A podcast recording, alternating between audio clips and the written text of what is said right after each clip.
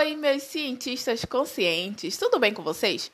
Eu sou a Linda e no episódio de hoje do Ciência Consciente falaremos sobre cinética química, mais especificamente sobre os fatores que afetam a velocidade de reações químicas.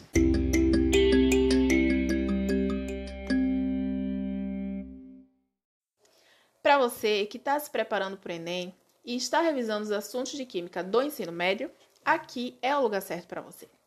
Bem, como eu já falei, hoje nós vamos tratar de fatores que afetam a velocidade de reações químicas. O que determina a rapidez com que ocorre uma reação química é o tempo em que os reagentes são consumidos para formar produtos. Assim, a velocidade de uma reação pode ser representada tanto pelo consumo de um reagente quanto pela geração de um produto. Então, Antes de acontecer uma reação química, nós temos uma quantidade máxima de reagentes e nenhum produto. Quando um dos reagentes é totalmente consumido, formam-se os produtos e então a reação termina. Os principais fatores que afetam a velocidade de reação são concentração de reagentes. Quando a concentração de reagentes aumenta, a frequência dos choques entre as moléculas também aumenta, acelerando assim a reação então, quanto maior a concentração de reagente, maior será a velocidade de reação. Um exemplo disso é quando os bebês prematuros nascem.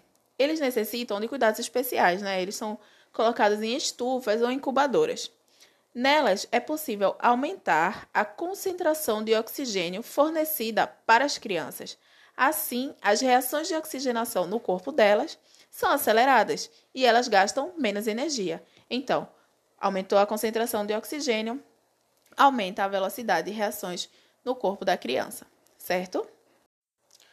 Outro fator é a superfície de contato. A superfície de contato é a área de um reagente que fica exposta aos demais reagentes. Como as reações precisam de contato entre os reagentes, concluímos que, quanto maior a superfície de contato, maior a velocidade de reação. Um exemplo disso é: quando vamos cozinhar batata, cortamos ela em pedacinhos pequenos e assim ela cozinha mais rápido. Quando cortamos a batata em pedaços maiores, ela cozinha mais devagar. Quer outro exemplo? Eu dou outro exemplo.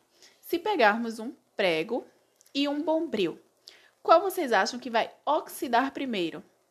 O bombril, porque a superfície de contato dele é muito maior. A água e o oxigênio conseguem entrar muito mais facilmente e reagir ali do que com o prego, que tem a superfície menor, certo? Então, quanto maior a superfície de contato, maior a velocidade de reação. Mais um fator é a pressão. Essa condição afeta reações onde pelo menos um reagente é um gás.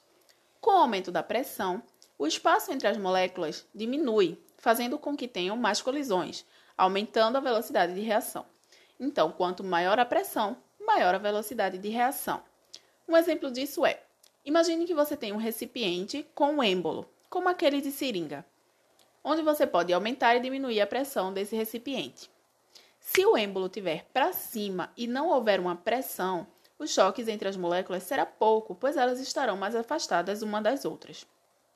Mas se você abaixar o êmbolo, aumentando assim a pressão nesse recipiente e comprimindo as moléculas, então elas estarão mais próximas umas das outras e num espaço menor, Assim haverá mais colisões entre elas, então a reação ocorrerá numa velocidade maior. A temperatura também é um fator que afeta a velocidade das reações.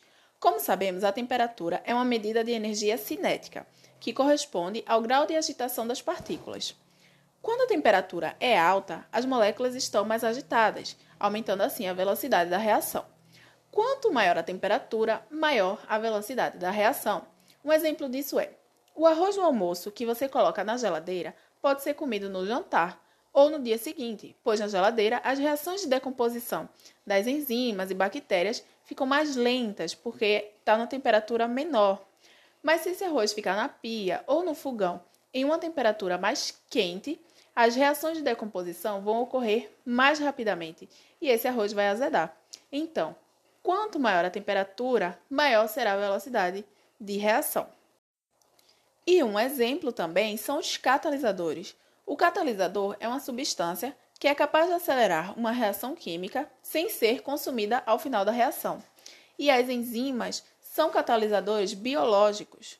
Então, como exemplo, temos a água oxigenada, que se decompõe com o tempo, mas quando ela é colocada em contato com o sangue de um machucado, essa reação ocorre numa velocidade muito maior, o que é visto por meio da formação de bolhas. E isso acontece porque o sangue possui uma enzima denominada catálase, que funciona como catalisadora da reação de decomposição da água oxigenada, ou seja, aumenta a sua velocidade. Então, os catalisadores são fatores que também podem aumentar a velocidade de reação.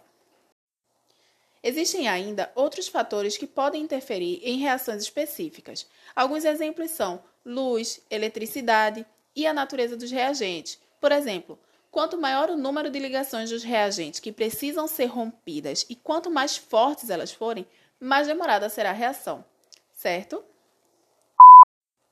Então é isso, gente. Nós ficamos por aqui hoje. Um cheiro, bons estudos e tchau!